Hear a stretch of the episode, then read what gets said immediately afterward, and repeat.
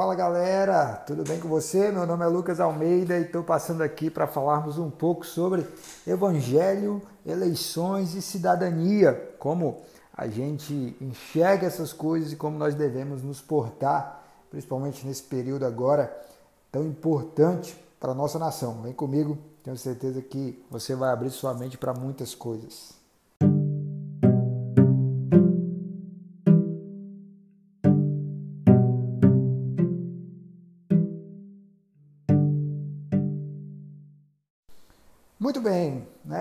Tem se falado sobre isso, né? e a, a questão dos evangélicos, principalmente nessa eleição, tem se tornado um ponto muito importante. Já há alguns anos, né? os evangélicos têm é, um papel importante nas eleições, seja para qual âmbito for, porque os evangélicos cresceram de forma é, muito rápida e muito abrangente. Né? Então você percebe que tem evangélicos em todo, todas as gamas da sociedade.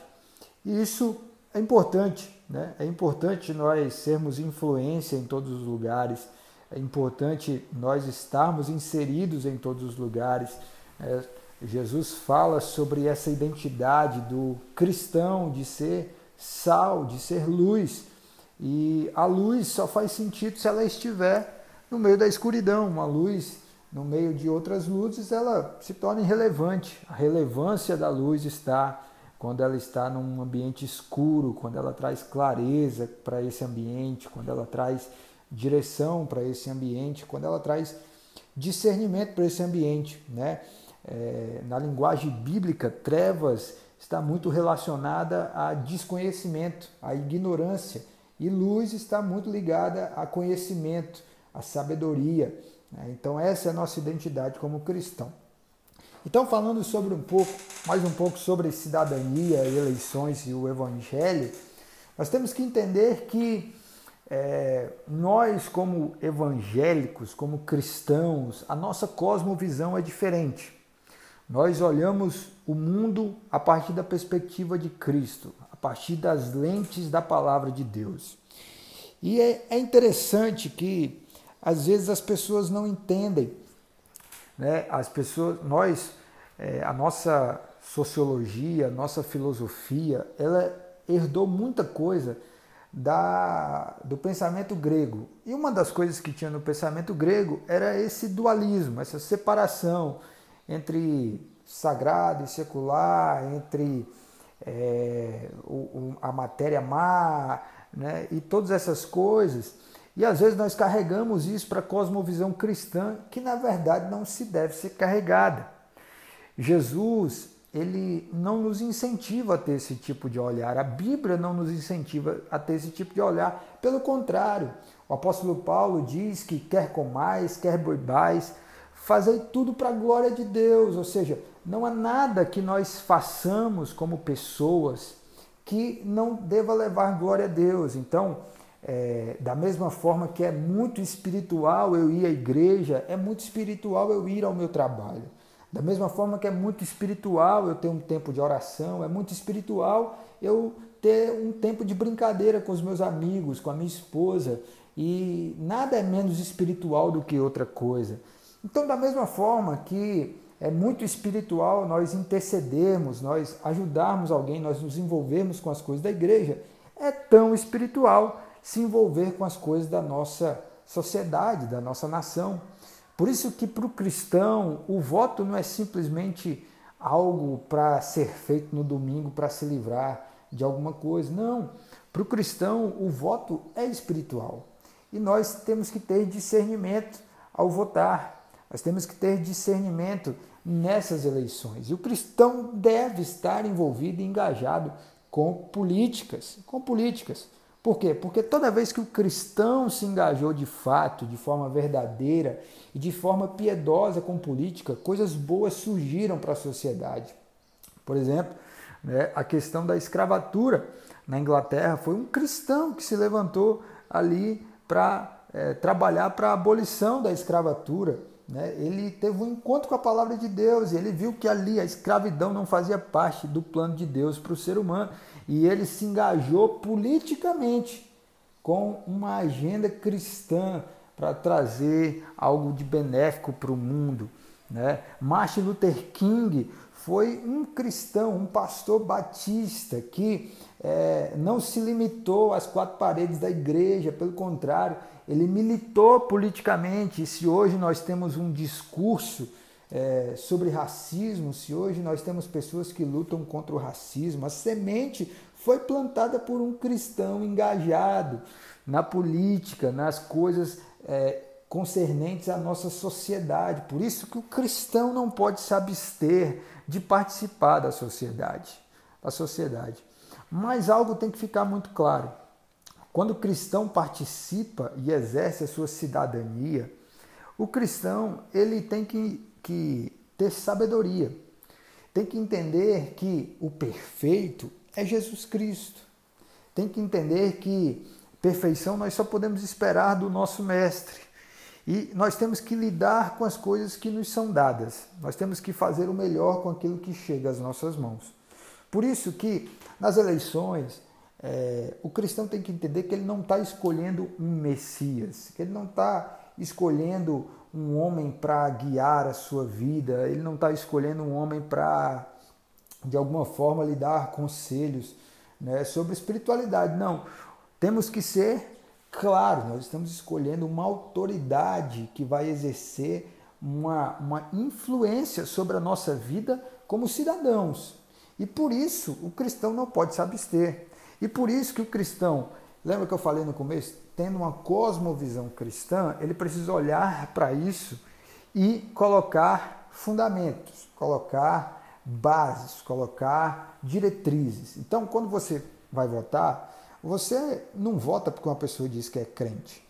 Tem muitas pessoas crentes que se candidatam, mas que é, as suas bases, né, às vezes não tem nada a ver com o cristianismo. Né? Então, é, quando nós votamos, exercemos nossa cidadania e escolhemos alguém que vai nos representar, ou seja, o político ele é alguém que nos representa. Nunca você vai encontrar alguém que te represente 100%. Porque nunca vai ter alguém que você concorde 100%. Quando você concorda 100% com a pessoa, você perdeu a sua individualidade. Mas quando nós escolhemos um candidato, como nós, quando nós escolhemos um político para nos representar, nós escolhemos o que mais é, carrega valores que nós carregamos. Por isso que o cristão não pode se abster, porque a pessoa que é eleita vai influenciar na sua vida como cidadão. Então, é, é importante nós entendermos isso. No Antigo Testamento, quando o povo foi é, pedir a Deus um rei, o povo não precisava de um rei. Mas aí o povo foi pedir a Deus um rei. E aí Deus falou: olha, se vocês quiserem um rei, é, vocês vão ter o ônus de se ter uma autoridade sobre vocês, porque vocês vão ter que respeitar essa autoridade. Né? Então, quando nós estamos escolhendo um representante político, nós temos que entender que é, a influência daquela pessoa vai é, trazer ônus e bônus para a nossa cidadania. Por isso que você tem que escolher alguém que carregue muita, é, muitos componentes dos seus valores, né? daquilo que você luta. Por quê? Porque se você escolhe alguém contrário aos seus valores, o ônus da pessoa que influencia você vai ser muito maior. Então, por isso que nós temos que ter sabedoria e inteligência quando exercer o nosso voto. Mas entrando na questão de cidadania, né, é, a gente vê muitos discursos de pessoas que, assim, é, é um discurso de, de fuga.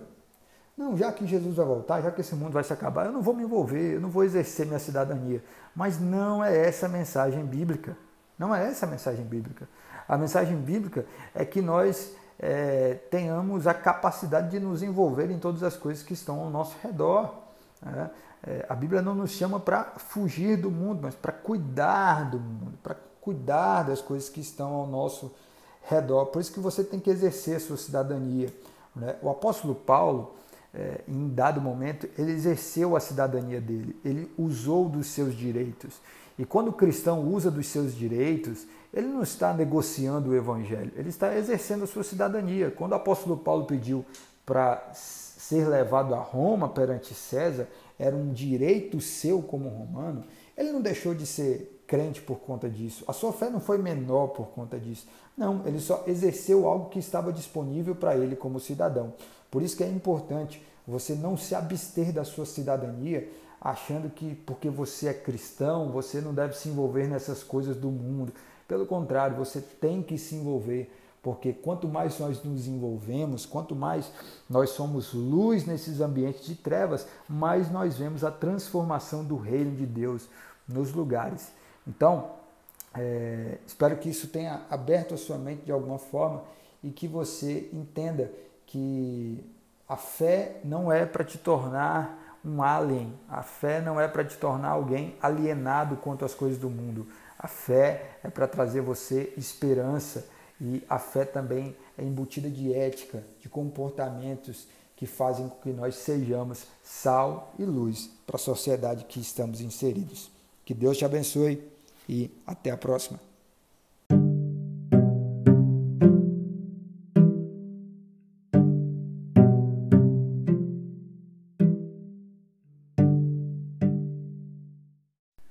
Fala galera, tudo bem com você? Como você viu aí, nós vamos estar estudando um pouco, na verdade, fazendo um devocional em cima do livro de Apocalipse. E eu espero que esses devocionais te ajudem, te façam crescer na fé. Então vem comigo. Nos próximos dias aí nós vamos estar fazendo devocional em cima de Apocalipse, vai ser fantástico.